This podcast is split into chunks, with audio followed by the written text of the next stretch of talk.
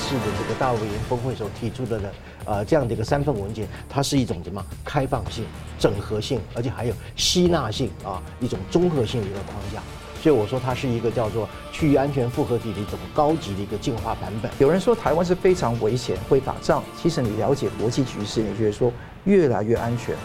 但是我们不要放弃对国防改革的那个追求，也要有国防意识的那个提升。日本前首相安倍晋三，他的那个印太大战略本身的一种梦想成真，在方方面面的啊建构了西方世界本身对中共的一个怎么样万无一失的一个防火墙。通缩躺平，青年失业率盖牌二十一点三，七月八月不公布了啊。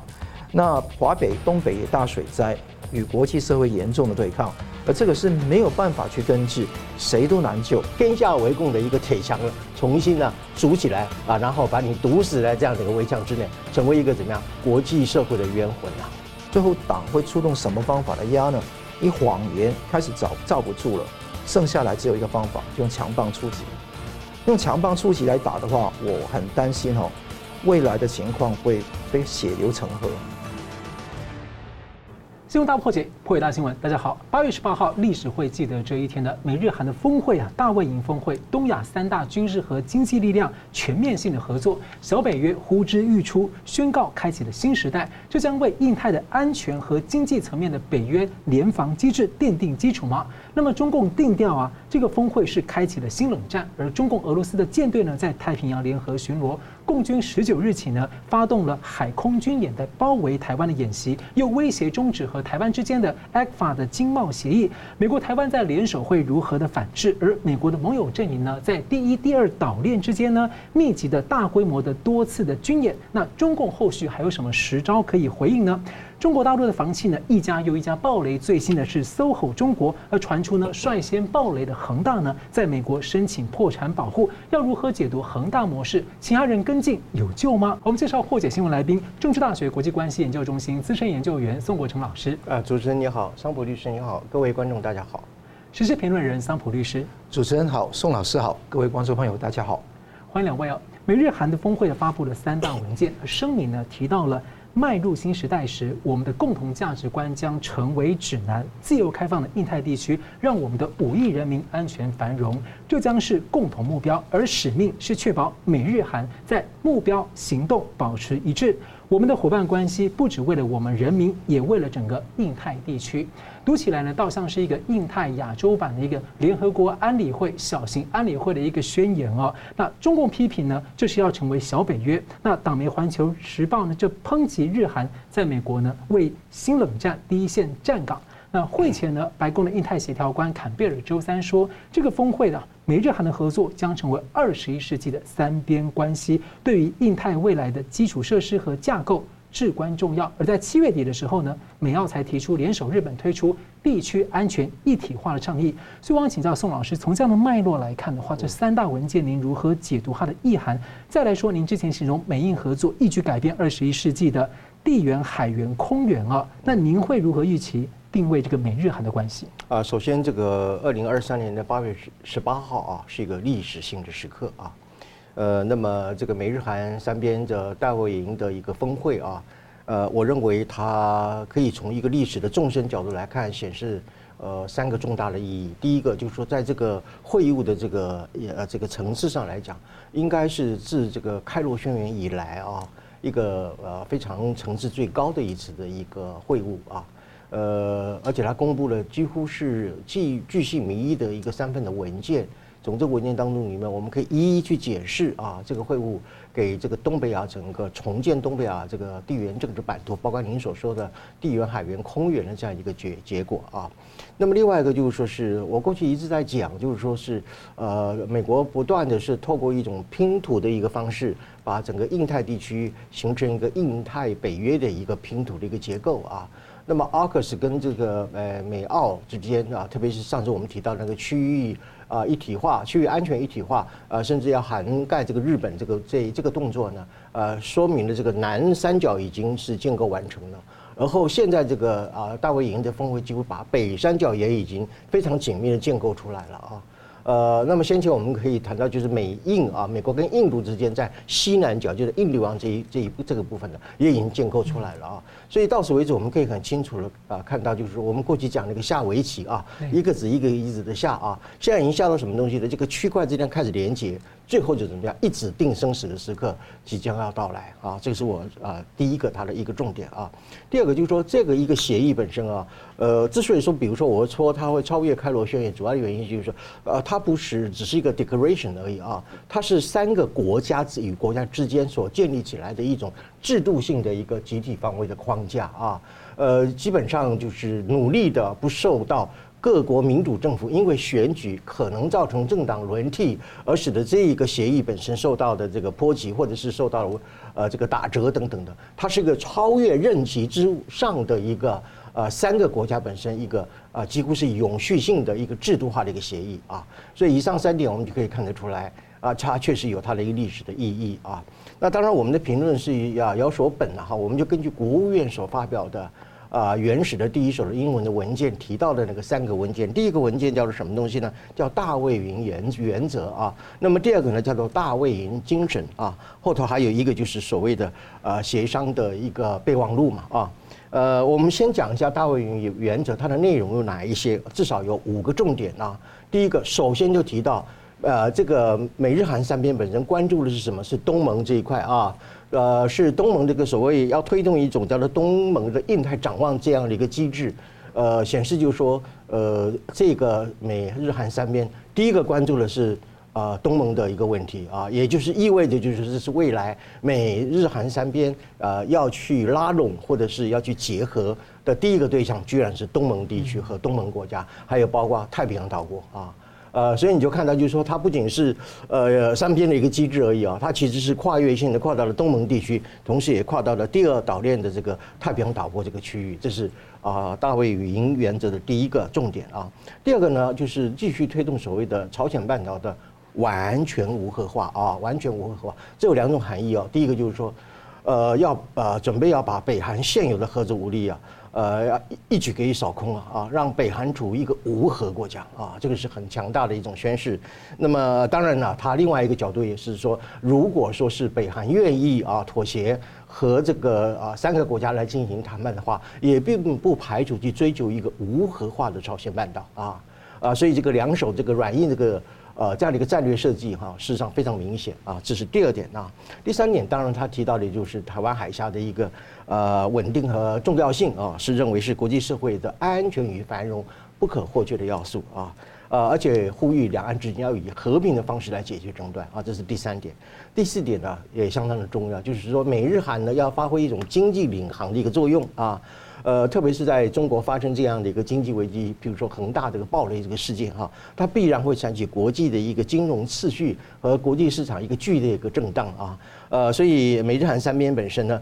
呃，也要通过啊这个预先这个谋划的政策，呃，来避免这个啊呃这个全球性的一个金融危机的爆发啊。还有就是关于这个西方国家本身的呃技术，避免被偷窃啊。然后呃被这些呃被特别是被中共用来做一种我一直在讲的一种反人性的科技滥用呃这样的一个结果，要加以怎么样防范和围堵啊？第五个啊，就是依据这个联合国宪章啊呃关于主权领土的一个既有的一个概念呢，呃继续来推动一种什么东西呢？呃履行这个不扩散核武条约，也就是寻求一个啊走向全球呃核不扩散的这样一个境界啊。呃，甚至提出一个实现一个叫无核世界啊，这个无核世界，我认为可能是这一次的这个大卫营的当中里面一个最显眼的，甚至是一个最凸显的一种主张啊。呃，因为无核世界很难嘛，很困难嘛，但是它依然作为啊美日韩三边啊大卫营这个峰会本身一个终极的目标啊。那么其实我们谈到第二个文件啊，它的内容就比较多了啊，一个叫做大卫营的精神啊。呃，我就因为时间关系，我就挑几个最重要的一点来说好了。呃，我觉得它有三个最重要的一个呃重点，一个就是说，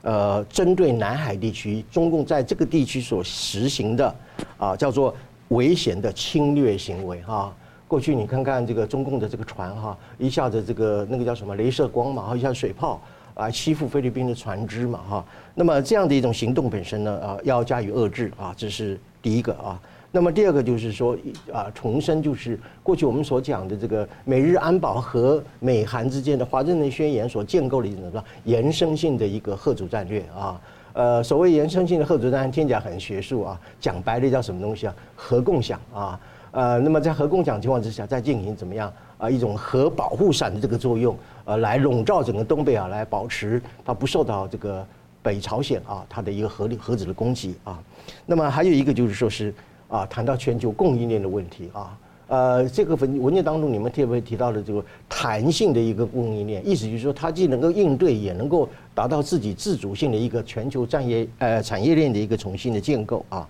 呃，特别是对于啊。呃，现在导引的整个未来世界发展主要的尖端科技啊，你譬如说是像生物科技、能源安全啊，呃，还有这个清洁能源啊，就是绿色的科技，呃，包括稀有矿物啊，还有就是制药，呃，人工智慧等等的啊，啊，量子计算啊等等的，要进行美日韩三边一个广泛的一个合作啊，来保持这个技术能够一直握在美日韩三边，特别是在民主阵营国家之内啊。呃，这个是呃，当然它呃重点很多，呃，最主要就是啊，这个这以上的三点啊。那么以啊，我们综合这两个文件，我们来看啊，就是说它的战略含义是什么呢？我讲三点就可以。第一，啊，完完全全的就是要去巩固整个东北亚来自于中共和北韩的这个威胁，要它完全在一种全过程管制的一个情况之下，把所有可能在这边发生的危机要列入到美日韩啊。啊、这个三边的一种共同的一个呃，可以说是一种危机管理或者是风险控制的这样一个框架之下，我们要注意哦，韩国从来都不是第一岛链的国家呀，这次把韩国纳入了第一岛链啊，呃，等于就是说这个第一岛链本身的那样的一个防卫的一个机制更加的一个延伸啊，这是呃第二个。第二个的话就是说，这个不只是美日韩三边而已哦，它还扩张到东盟地区，扩扩张到这个太平洋岛屿。换句话说，它其实就是怎么样？就是印太小北约嘛，啊，呃，我过去常讲啊，就是我们下围棋嘛，哈，呃，现在就是已经开始把一块一块连接起来，会构成一个完整的印太北约啊。那么第三点的话，就是中共会处于一个极端的一个战略的压制和一种高度的一个孤立啊、无援的一种危机状态之下啊。呃，当然我们呃，我待会还继续谈中共可能一些啊什么样的反应啊。呃，不过我第一个时时间，我呃第一节我先谈一个，就是整个这个峰会啊，大会员峰会，它呃提出了一些什么样的文件，它的内容是什么东西，以及它所透露出来的战略意涵大概有哪一些方向？我们先讲第一题，在这个地方。嗯，桑普律师怎么看呢？我看那个呃宋老师都讲得非常全面，这一个三个文件的精神，我这个就看看中共的反应是什么样好。那我们看得到，在目前情况下，总结整个大卫营三个文件，呃，可以看得到协作、组合跟展望这三个是很重要的。协作是什么地方呢？就是 interoperability，就是这个是互相能够互相支援。嗯，大家知道说在呃，刚刚宋老师也点到了，美韩之间有那个共同防御的条约，美日之间也有，但是美日韩三方都有的话是第一次。对。这个有没有升格成为一个三方安保的情况，还为时尚早。但是它是一个初始框架，未来会引向深入。你不要忘记，坎贝尔在那个行前曾经讲过一句话：三国合作对印太未来的基础设施和架构至关重要。换言之，这个只是刚刚开始，未来会怎么样去搭构一个真的北三角会巩固起来？我觉得说一切都是刚刚开始，所以这个时代的意义就在于说，正如刚刚呃宋老师讲的，这是三国之间的协议，那个 commitment to consult，虽然后面讲到没有法律效力，但是通常讲没有法律效力的东西是最坚实的。嗯，你看国际所有事情都是这样子的啊。Commitment to consult，双三方彼此之间会就多项议题来去谈啊。刚刚讲到经济安全供应链的问题，三方领袖年度峰会的问题，东盟主导太平洋岛国南海、台海的问题，年度三方印太对话的问题，而且三方领袖的年度峰会还包括外长、防长，还有国安顾问等官员哈。所以你看得到这个情况是搭建起一个框架，这个框架是史无前例的浓密的。所以我看到千万不要低看这一次的严重性。那这个协作对抗谁呢？有人说挖空心思说，哎，你看文件里面，中国或者中共出现的次数不多嘛，所以那个应该不是针对中共的。甚至你看那个苏立文啊，国安顾问都说，哎，我们峰会不是建立太平洋北约，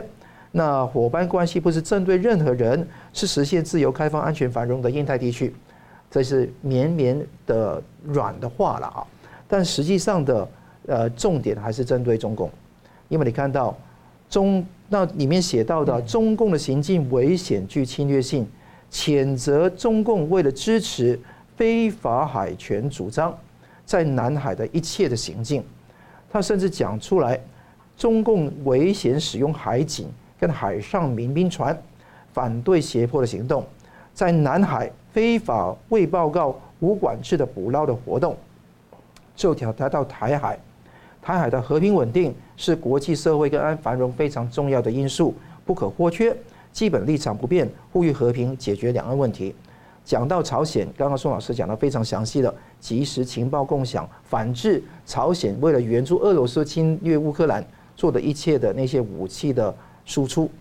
那讲到印度，也有讲到这个地方是地缘政治非常重要的部分。所以这个中共要侵略四个不同的断层线，就东北亚、台海、南海跟印度，都基本上涵括在里面。四大战线，四大战线都在里面。而且讲到大卫营的那个新联盟，讲得很清楚的。当中共的外交部汪文斌说谴责峰会拼凑出各种排他性的小圈子，还有小集团的时候，说阵营对抗军事集团的时候，其实中共是完全懂得，这个只是刚刚开始。这个打牌啊，不能够一开始把所有东西，我的终极目标忠实的告诉你嘛，都是一步一步这样来。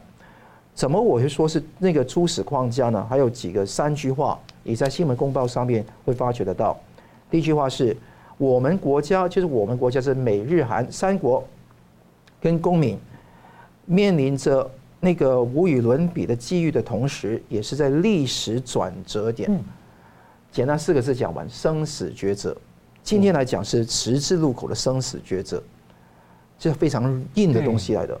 第二句话是三边伙伴关系将会促进所有我们人民、地区跟世界的安全跟繁荣。三个国家不是为了自己三个国家，是为了全世界，因为全世界保了，三个国家利益才能保。所以这个地方讲到什么地方是欢迎各国能加入。我认为这一次的这个大卫营的那个联合声明啊，会有两个方向发展，一个是自由同盟。刚刚讲到北三角有南三角，AUKUS 英。呃，美澳还有那个跟印度跟美国之间的关系，彼此之间会做进一步的整合，而且会促进更多太平洋的岛国能够加入，所以自由同盟会慢慢形成。另外一个是这个大卫营的宣言会引向深入，嗯，会往纵深发展。那现在没有讲到的地方也会讲到，很多人批评说啊，那个供应链早期预警系统就 Early Warning System，哎，只是跟韩国的妥协。因为韩国很依赖中国嘛，所以现在 Chips 那个晶片法案、晶片联盟还没有完成形成，但是这个已经超车了。这一次的那个形形成一个早期预警系统，那个早期预警系统就等于说美日韩会互相通报情报，那这个是史无前例的共享资讯、协调因应中共的经济胁迫。那这个只是一个开始，预警系统之后会不会说？脱钩断链，慢慢一个一个把那个韩国在中国的那个投资把它挪开，这个会有可能。那峰会怎么会跟中国完全无关呢？当他跳脚的时候，你就知道说那个非常有关系。所以我看习近平都不知道怎么回应这个事情，可能不回应是他最好的回应，因为他回不回应都没有意义了。协作贺主，因为这个地方采取非常强硬的姿态来贺主，其实对于。啊，避免战争是非常有意义的。台湾虽然没有参与这个峰会，也没有办法参与这个峰会，但是我看到贺主的力量是有利于台湾，所以台湾应该要非常认真的看待这个事情。第三句话是说，加强区域和全球和平跟安全，特别是作为联合国安理会现任跟将任的会员，联合国安理会有五五个常任理事国，有十个非常任理事国。那韩国就是在明年开始现在就是日本。对，那所以这看的三国之间会共享彼此之间的那个情报，用安理会为平台来去制衡中共。所以我看三边关系会重大升级、制度化。虽然没有设定集体安全跟共同防御的框架，但我相信这个是只是刚刚的开始。展望将来，会扩大盟友，会往纵深发展。所以中共是现在是完全是受不了，他也没有办法去做什么样的回应。他要联系的“一带一路”跟俄罗斯都一个一个在崩裂，自己内部经济也在崩溃的边缘。所以看得到，呃，时势在往自由民主有利的方方向发展，所以台湾千万不要妄自菲薄。这算是美国的前两大盟友，而且他们说年度都要讨论具体的目标，哦，目标有什么新的目标，所以未来的这个前景是很很广泛的。哦那我们休息一下，等下回来看呢，这个韩日之间的长期的夙愿呢，跟分歧是什么样力量把他们呢能够整合在一起呢？而另外一面，中共呢对台湾的围台军演跟美日台的峰会有多少关系呢？我们休息一下，马上回来。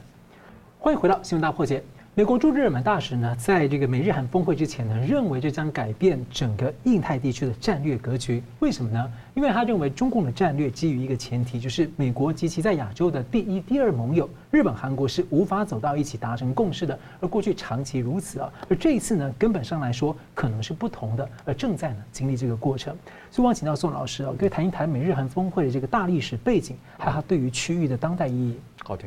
呃，基本上就是我们来看这个大卫营的这个三份文件啊，呃，我们这个很简单扼要的说，它呃至少具备两大的啊两大这个战略呃战略意涵啊。第一个就是说是我们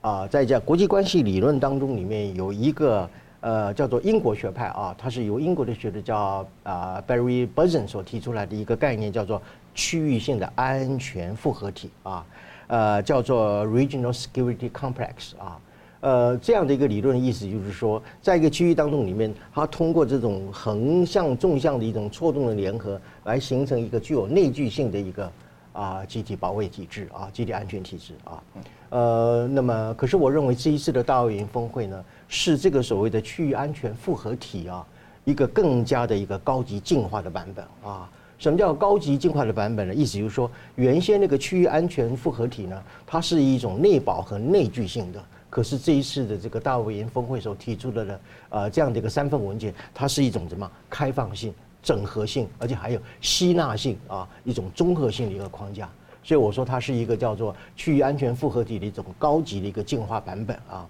呃，为什么说它是个高级进化的版本呢？啊，它因为它内含了三个非常重要的要素啊。呃，那么我过去曾经讲过这个所谓的小三边啊，小三边理论就是以美国为领航啊，像一个雁形结构一样，后头就跟随了两三只的小燕子跟着美国飞啊。呃，可是这个小三边基本上后面跟随的燕子当中，几几彼此之间是不相通的啊。可是你现在看到这样的一个雁形结构，是不仅是美国强化它继续的领航的作用，后头跟随那个小燕子，他们彼此也合作起来了啊。这就不是一个所谓的单飞型的一个雁形结构，它是一个什么群飞型的扇形结构啊。那么这个就是什么呀？就是一种我我们可以把它称之为复合式的小三边了啊。呃，那么为什么叫复合式小三边呢？它实现了三个重要的重点。第一个，巩固三边的承诺啊。它用一个文件啊，一个文件叫做呃这个 Commitment to Consult 啊，就是协商清单，呃，来整个去概括他们的承诺本身的一种啊一种坚定性哈。还有常态化建制啊。我刚刚提到它不受选举任期的影响，因为它是一个国家级的一种。啊，一种一种类似于一个准这个国际啊条约这样的一种格局哈。另外一个叫做历史的延续性啊，呃，不受三个国家本身因为政党轮替而受到干扰啊。呃，所以这里头我们就显示出说，我们从历史的角度来看啊，这样的美日韩的三边合作的框架，其实是呢是呃，我我很尊敬的一个日本前首相安倍晋三他的那个印太大战略本身的一种梦想成真啊。如果我们放到未来的眼光来看。啊，这样的一个历史的过程的话，我也把它定义为是一种拜登主义的一个实现啊。什么叫拜登主义的实现呢？就是呃，拜登透过与他与盟国之间啊这样的一种缜密的一个联合，来建构一个美盟的一个领导的力量啊。那么这个我把它称之为未来的历史会评价出啊，拜登在这一次的行动当中里面啊，可以说是做了既啊果敢而且又是坚定的一种做法，所以我把它定义为所谓的拜登主义啊。呃，所以我们就引述一下这个呃白宫的这个印太事务协调官 Compeo 他所讲的哈，呃，他说他希望把这样的一个呃美日韩三边的这样一个防卫的机制能够怎么样，能够能够整合民呃呃民主党和共和党啊，形成一个美国的一怎么样国民共识啊，呃，让它成为一种历史的一种制度啊，深入到美国人的人心。什么样的人心呢？就是拜登在一开始讲讲出来一个最基本的概念。团结、强大和安全啊！团结、强大和安全是这一次的大卫营峰会当中一个基本的一个价值和理念。呃，许多的这个呃，坎贝尔他就讲过啊。还有一个就是那个呃驻呃日本大使嘛，叫做伊曼纽尔，他也讲过哈。他说是要把这个三边的这样的一个承诺啊，呃，把它怎么样 in implant，就是把种植在这个一种制度的设计当中。呃，把它 implant 到这个美国人民的心目当中哈，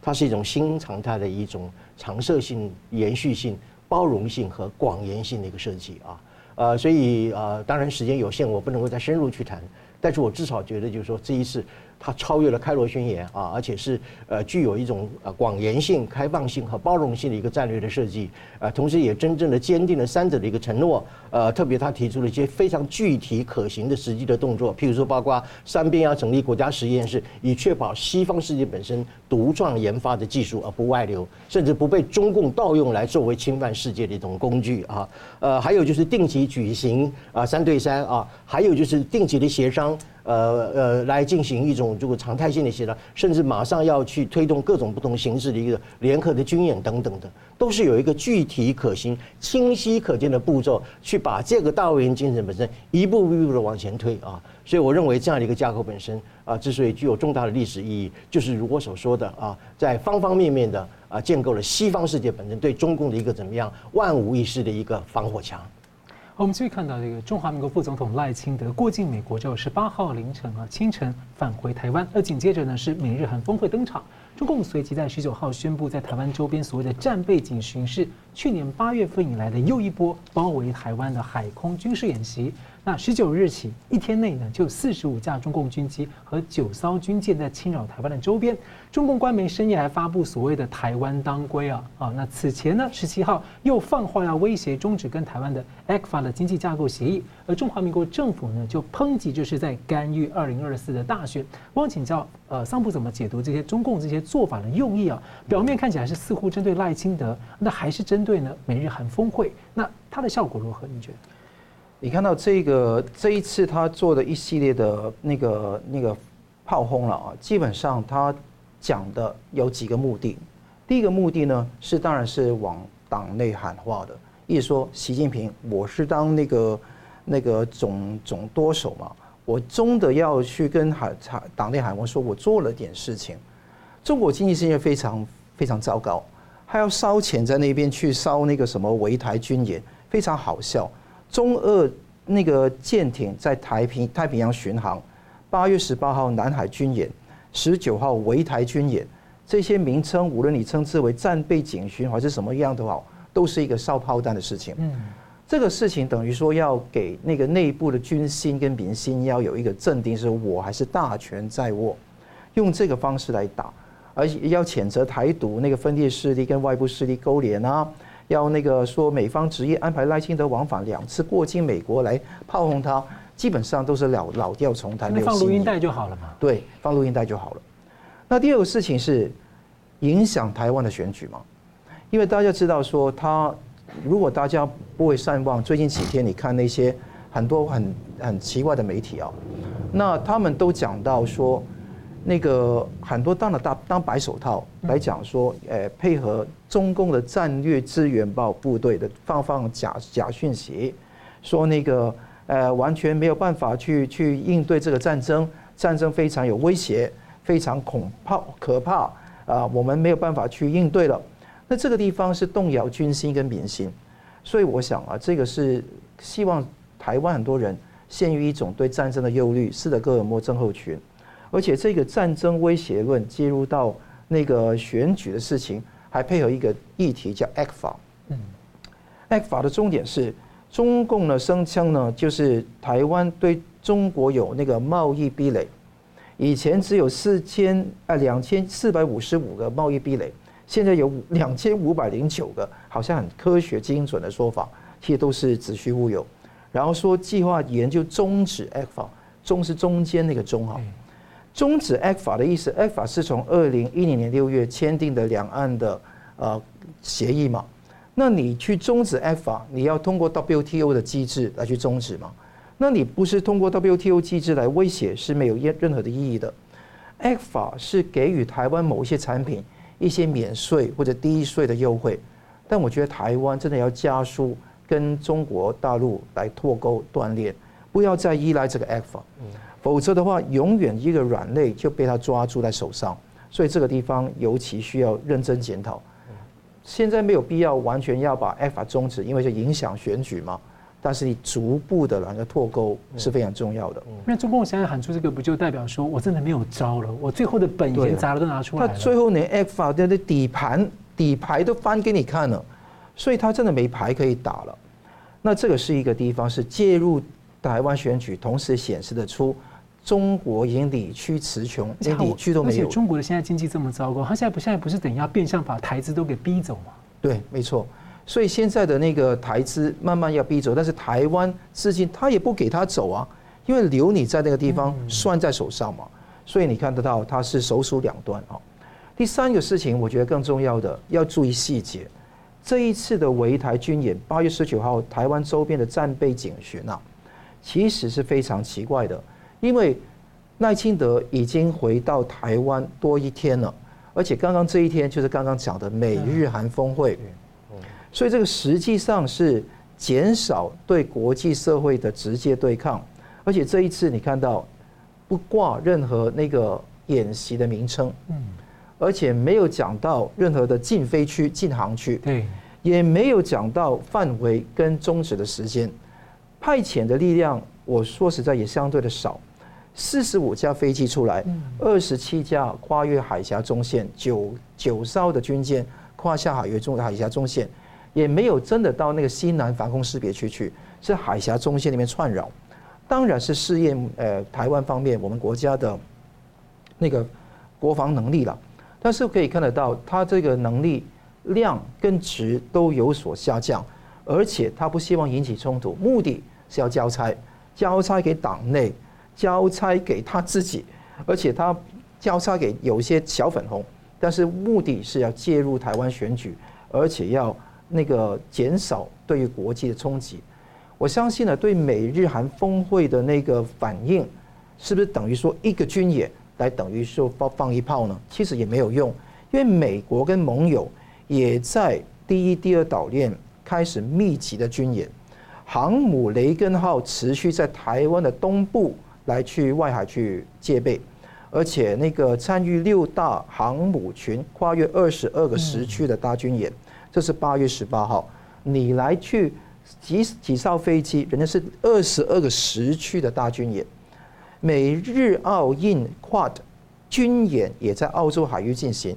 美菲十四国太平洋空运演习在菲律宾，还有东北亚的美国跟韩国十一国移支自由那个。护盾空前的规模的军演，还有美日韩轻航母的南海军演，这些加起来都比你多了。所以军事实力，你不如你就不要收任何的牌嘛。你要打牌，人家就一堆牌把你盖住了。所以你看得到，中共现在是越来越难。他能做是什么样？搞一个关键词叫台湾当归嘛。那我有这个地方来去自己去爽一下嘛。但呃，我觉得。欢迎他的言论自由啊，但是这个是在我们眼中是非常的可笑了啊。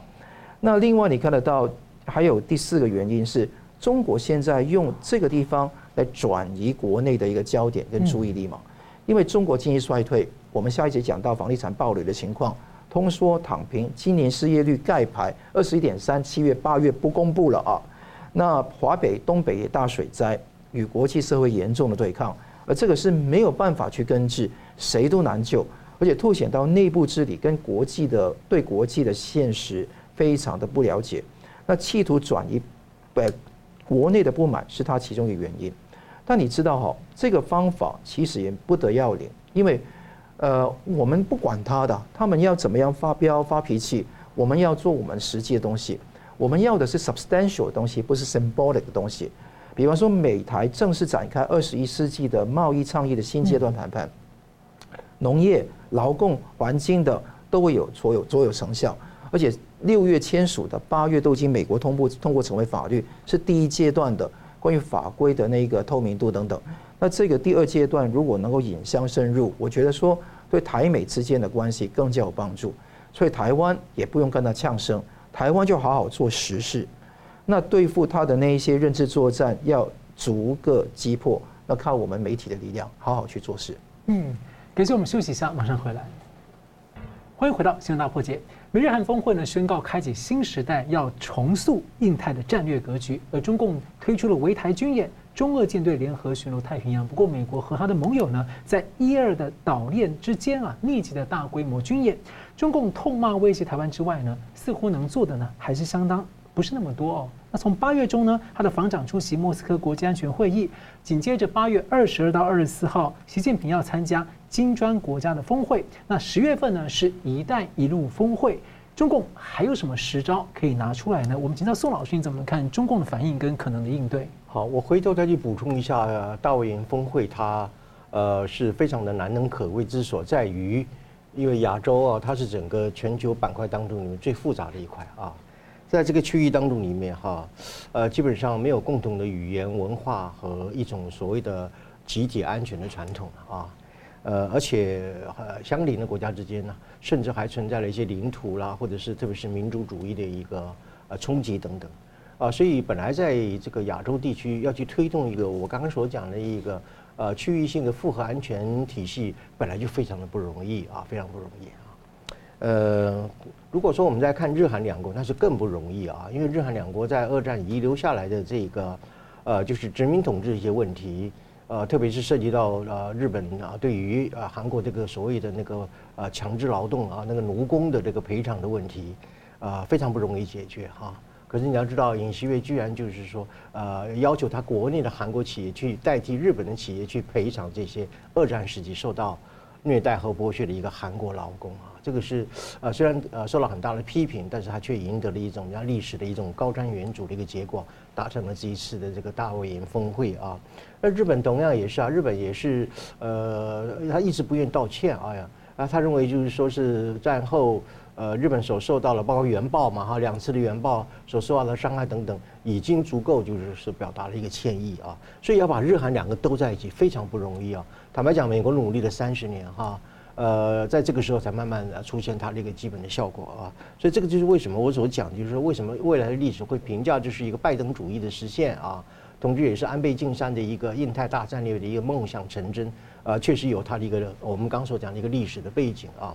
那么当然它也有它一个现实的意义了啊，呃，现实的意义我就讲啊，我从这个地方我讲到中共啊，我常把中共当的外交当做是一种叫做弱智外交了哈，呃，蛮牛撞墙的一种外交哈。其实哈，要要把日韩都在一起啊，呃，虽然说拜登做了很大的努力，但是真正的贡献是中共了啊，是中共帮助了美国去把日韩都在一起啊。你看他从七月份以来，你看不断的就是在日本海实施一个什么中俄之间联合演演习嘛啊，没事还把那个日本全的全日本把这样绕一圈啊，在日本海绕一圈，做什么？就是耀武扬威嘛，要做事这种攻击的态势啊等等。所以就是中共这种弱智外交，不断的用这种扩张的方式、侵略的方式，反而是帮助了日韩本身怎么样？以你作为共同的敌人，然后我们抛弃我们的历史恩怨，我们站在一起嘛啊！同时你也提供了美国一个非常重要的一个机会，或者是战略的窗口啊，让这个呃美国的这种民主自由的春风可以穿过你这个窗口，然后把日韩两国啊把它纠结啊纠团在一起，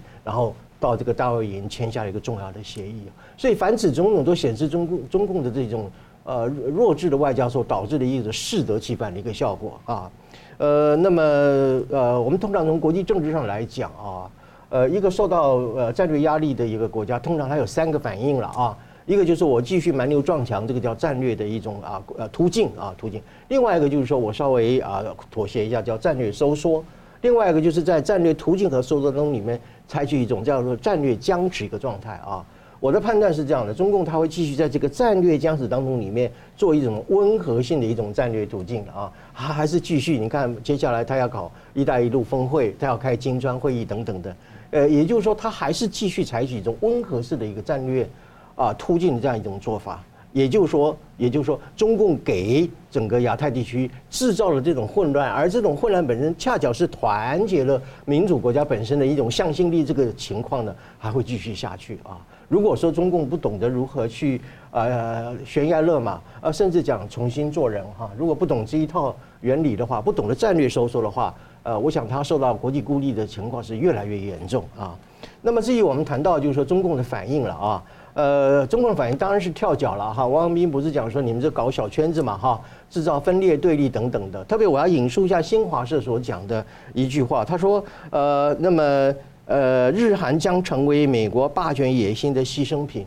呃，应该说是日韩美日韩三国准备把你中共当做是怎么样呢？呃，世界和平的一种战利品啊。第二个呢，新华社说，呃，日韩会成为其他国家。避之不及的美国的走狗啊，不是啊，呃，大家会怎么样？呃，群起效应啊，或者是呃蜂拥而至的来成为美国的忠实盟友啊。那么新华社说，这次会议播下了分裂种子，并且激化对立。是啊，没错啊，我啊，我们正是以你中共来作为分裂和激化的对象啊。最后呢，这是一种危险的赌博，当然是一场赌博，但是我们是赌你中国一定输的一场赌博啊。最后呢，他说这样会让冷战的幽灵死灰复燃。呃，完全不是，这会让怎么样？天下为共的一个铁墙了，重新呢筑起来啊，然后把你堵死在这样的一个围墙之内，成为一个怎么样国际社会的冤魂呐、啊？我们接下来看到呢，中国大陆的经济问题啊，这个房产跟金融业是接连的暴雷啊。最新一家呢，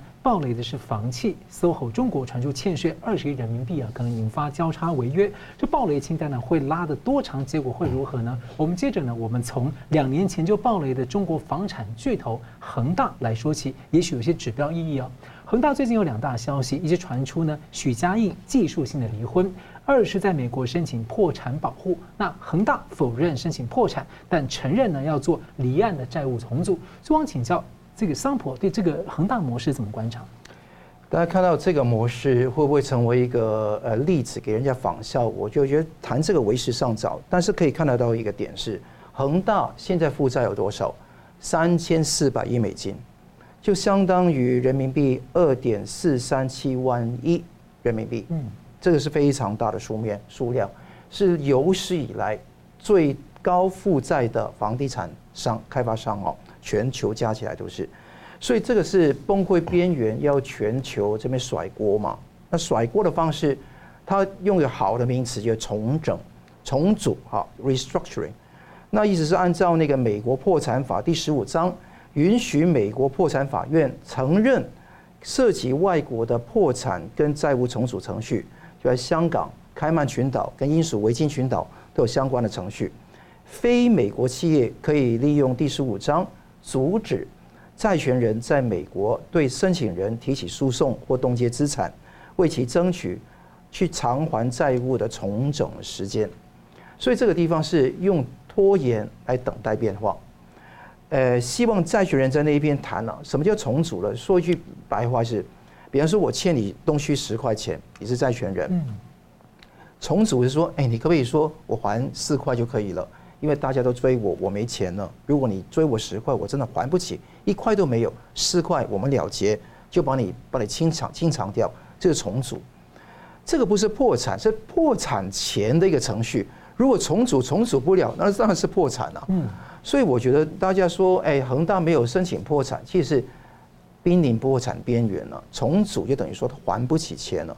谁谁输谁赢？这个债权人输啊！你明明借了十块给我，但是我只能还四块给我，那不是谁输很清楚嘛？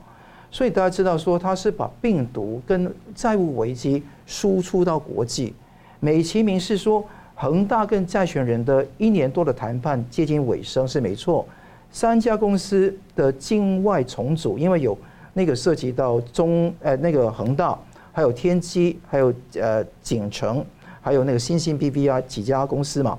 那境外重组的程序正式确认生效，生效的意思说这一笔只是还掉，但是我看看数字是多少，所以我一开始提三千四百亿哦。第一个，恒大总债务三千四百亿；第二个，二零二一年跟二二年的累计亏损高达八百一十亿呃美金。再来，境外债务占它三千四百亿债务多少？境外债务只是占三百二十亿美金。哇，那才一成哎，才一成。而且这一次申请破产重组的，只是三百二十亿美金里面的一百九十亿美金，就等于说你今天重组完了，你整个大毒瘤根本没有消掉嘛，因为百顶多百分之五左右而已啊。对，没没错，百分之五而已。就算把你把你清掉，但是债权人都认栽了，都是这样。还有一大堆钱没有办法结束，你觉得中共会让他在中国去破产清算吗？为啥中国有这么大的这个财这么大的债务在里面？他那怎么处理啊？先处理国外的。对，先处理国外，国内的要怎么处理？那你如果真的要破产重组，中共面子挂不住，而且连锁效应，因为都是高杠杆、高周转、高风险的行业，银行连锁爆，中共捂不住的。你一个 AMC 资产管理公司吞多少钱呢？资产管理公司下面的中植系、中融信托，上个礼拜讲到都开始爆了。所以我们可以这样理解吗？就是他到美国去申请破产，一方面美国的法律健全，给人家机会；二方面是可能他在中国他不敢申请破产重组，他重组的话死的是大家。对，而且党党国根本不允许你这样，恒大的党委也不会去做这个总重组的决定，所以这个等于大家都不会要报。所以在中国是慢死，然后在国外就大家加权减多少就减多少，希望用这个方式来去慢慢把这个以拖代变啊，就方式来处理。大家看到，哎，瑞幸在二零瑞幸咖啡嘛，还记得二零二零年的时候有爆不爆有炸锅嘛，爆雷嘛？当时是二零二二年重组之后就开始没事，恒大能够走上一样的路吗？没办法，刚刚讲到内外的债务差距太大。数量体量也非常大，而且恒大是结构性的问题，是完全是高风险的行业，跟那个瑞幸咖啡没办法比。嗯，所以这个杯水车薪这样的一个重组，对旧恒大是完全没有意义的。在台湾来讲呢，可信我们那个投资者跟监管机关都是得利，我们曝险在恒大的几乎是没有的，只是有十四档的投信基金有零点二五六亿的。新台币的铺险，铺险我们台湾比较多的是对于那个碧桂园，因为碧桂园有银行授信跟债券的铺险三一台币，五家银行销售的这个碧桂园的公司债有二十二二个客户，接近一点七亿，投新基基金一十七亿新台币，所以这个铺险比较大。但是可以看到恒大已经破产了。我再讲一些数据，我上个讲上次讲到地方债，对，中国地方债有九十。七兆九十七万一的人民币嘛，我打个折，大概是十三亿呃美金，十三万一就是大概十三兆美金左右吧。好，这个是地方债。我们看看那个美债，中国持有的美债的量，中国不是持有很多美债吗？很自豪吗？对。截至六月为止，降到八千三百五十四亿美元，就等于说。你是十三兆的美元，十三万亿的美元是地方债，但是你那个美债只降到三千八千三百五十四亿美元，是非常少的一个数量。你美债、地方债基本上你，你你持有的美债你是债权人嘛？你债权是远低于你的债务，而且你的地方债是外汇储备的四倍。那你看看中国是不是实际上已经破产了？所以我说中国已经破产了。中国共产党已经党穷财尽，官就不断掏钱往自己袋里面去塞，卷款潜逃。但是整个中国已经弥漫着一个非常不不妙的情况，而且中国持有的美债从六月份的一百一十三亿美元，现在呃那个一百呃应该是一百一万一千三百亿美元。现在降到八千三百五十四亿美元，是暴降啊，暴跌，这个情况是非常严重。而且这个恒大暴雷影响到碧桂园，上次讲到远洋，现在中植系，现在还讲回 SOHO 中国，嗯，欠土，他欠那个土地增值税十九点八亿人民币，而且 SOHO 中国是潘石屹以前的企业嘛，那现在看得到上半年的利润暴跌百分之九十，哇，那所以这个也是。其中一个要报的，还有旁边的产业，对，深圳中原、中原地产嘛，就是它是房仲嘛，那这个被房企起了拖欠拖欠超过十亿人民币的佣金，哇，十亿人民币的佣金都没有办法回，那他他现在要告那个佳兆先还有恒大还钱，但你告也没有用，你排到什么样的顺序？所以这个等于说十亿等于说是一个坏账，中国就充满一个外坏账的国家，所以我。怀疑哦，之后出现的状况是惨不忍睹的。这次不是以前那些所谓的 P2P 风波，或者河南的某些央行还不起钱给人的问题，而是一个中国整个面方面的结构性的问题。而这个结构性问题一定是死伤无数。最后党会出动什么方法来压呢？你谎言开始罩罩不住了，剩下来只有一个方法，用强棒出击。用强棒出击来打的话，我很担心哦，未来的情况会非血流成河，所以我怀疑这个事情如果这个未来后续这样发展，啊，它能捂住的地方越来越狭窄，所以我们要好好看待未来中国的发展。因为现在看起来，中共它现在好像最近传出来，还用一些方法在清查很多这个有钱人的资产呢，让人家很引起说他后后续可能要干嘛。对我们节目最后呢，我们请两位用一分钟来总结今天的讨论呢。先请宋老师。好的，我们今天用啊所有的时间啊，我个人用所有的时间来讨论这个大卫营峰会啊，呃，他所公布的这些文件的重点和他的战略意涵，呃，那么同时我们也从他的历史纵深的背景和他现实的意义，呃，讨论这次峰会的结论，它的一个重要性啊，呃，最后我们谈到就是中共本身这一种。啊，叫做弱智外交所导致的一个结果啊，呃，我想最后我要讲的一点就是说，呃，以这个中共可能会有什么回应来做一个啊最后的总结啊，呃，中中共现在所能够采取的就是啊继续做一种所谓的啊战略僵持之下的一种某种程度的突进式的宣啊这种这种宣称啊，你看他接下来要开“一带一路”峰会。要开金砖会议啊！我在这里跟各位讲啊，其实金砖会议啊，看起来人多啊，而这人多不一定适中了啊。呃，其实从它成立以来到现在为止啊，既不能够改变或者撼动任何啊以美国为主的西方的这样的自由主义的体制啊，呃，说是要用什么人民币或者是呃第三种货币呃来取代美元的霸权地位等等，也完全没有任何的效果啊。所以金砖四国其实在我看来，它已经怎么叫叫金砖空壳了啊。是一个没有实质实质上作用的一个国家啊，一个一个一个一个一个组织啊。另外谈到这个中共即将要召开的一带一路的峰会，我在这里特别要讲啊，呃，中共的一带一路现在已经变成一个什么东西呢？勒紧腰带的不归之路嘛啊，里面有一带一路四个字嘛啊，呃，实际上现在中共撒出去的二点六兆。啊呃，美金的这样的一种撒币的动作，现在不要讲利息能不能按时收回来，连本金都收不到了啊，呃，甚至还要用新贷款本身来去作为一种所谓的呃债务的协商，呃，那就会更加深这个债务的陷阱，使得中共在陷入到“一带一路”啊的陷阱当中。以前我们只讲说这些受援助国家本身陷入了债务陷阱，现在要反过来说，是中共自己跳入了自己“一带一路”的债务陷阱啊。而且是怎么样，永远难以自拔啊！呃，所以如果说要用这些方式来反制呃这个大卫营峰会啊，反制呃这个西方阵营，呃，我觉得这是完全是一种不自量力的一个结果哈。呃，所以我在这里郑重呼吁中共当局啊，呃，最好能够在此时此刻悬崖勒马哈。呃，现在还有一个最后的机会让你重新做人啊！假如你能够悟出这个道理的话，啊，也许能够逐步解决你内部的危机，和西方世界呢改善一点关系啊，跟台湾之间呢，呃，你飞机不要再飞了，你就飞回去了啊，停止了，呃，中线也不要再来了啊，我们就好好看看是不是能够有一个相处的一个模式。只有在这样子悬崖勒马，重新做人，中共你可能还有一点点生存的机会。不过就想到现在看起来的这个债务，我们都讲是金钱上、资产上的，还有这个中共对中国人的血债啊。历史上有八千万人这个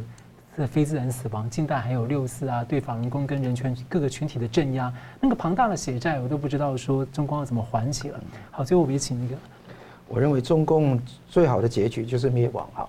那他的灭亡，他要慢死还是要快速输亡，这是他的抉择。就他请他告别离开中国，请他告别整个人类哈。那我们也希望说，那个嗯，了解到这一次美日韩那个峰会的重大意义。那宋老师讲得非常精彩了，讲到开罗宣言以来最重要的一个国际方面的一个团结。在我了解，在我的台湾的理解来讲，是强化了北三角，把日韩打通了，而且更重要是形成一个未来可以引向深入的一个那个刚刚开始的一个门槛。嗯，那之后可以招引更多的自由同盟能够加入，北三角、南三角跟印度还有其他自由民主国家可以加入进来。所以他说是那个搞那个冷战或怎么样，其实不是，是大家。啊，用拥抱自由民主价值的人走在一起来对抗专制跟邪恶的中共，而且更重要制度化，不因人而异而异，而且更重要是超越领袖本身的特质，形成三国之间的同盟。这个同盟还没有到那个共同防御机制的地步，但是下一步就有可能是了。所以我觉得这个情况我们要拭目以待。台湾呢，看到北三角跟南三角的的中间嘛。其实是非常安全的。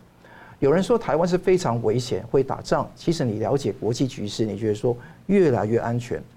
但是我们不要放弃对国防改革的那个追求，也有国防意识的那个提升。否则的话，那个你不能备战就不能避战，这个是非常重要的警讯。希望台湾加油。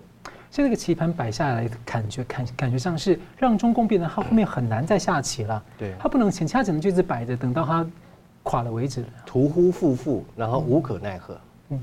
好，节目最后呢，我们感谢大家这个两位来宾今天的分析，也谢谢大家的参与。新闻大破解每周一、三、五再见，谢谢。